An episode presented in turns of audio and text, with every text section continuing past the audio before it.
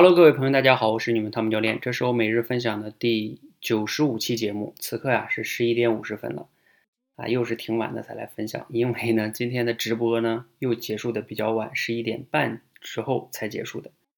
今天呢想聊一个话题哈，在今天的直播过程中呢，我们有两个年度月签卡的成员来直播演讲，分别啊是梅子同学还有这个云起同学。他们讲完了的时候呢，我就顺便的问了他们一下，我说。哎，你们为什么会选择这个年度月签卡？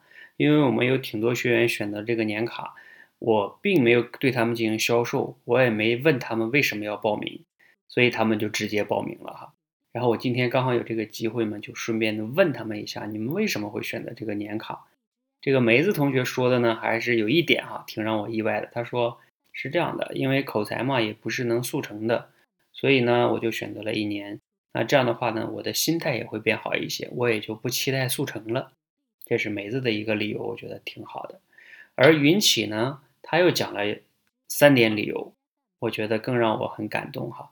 啊，尤其是前两点，他说，啊，第一点是因为我看了一下那些套餐，最贵的就是这个年卡，那我就选择这个最贵的，因为他说有一个在市场规律下有一个基本的逻辑就是。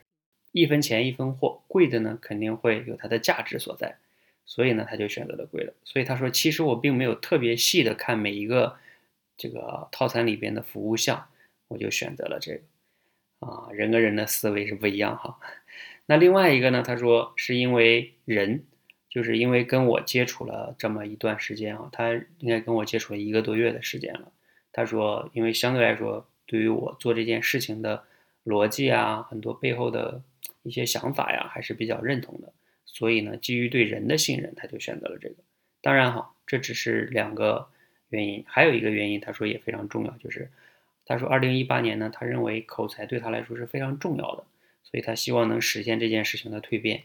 所以他说，既然重要呢，那我当然就要把它摆在首位。什么叫摆在首位啊？就是那起码要花钱，还要花时间，这样的话呢，自己才能更珍惜。才能投入更多的精力去练习，因为他比较忙哈，平时事儿也比较多。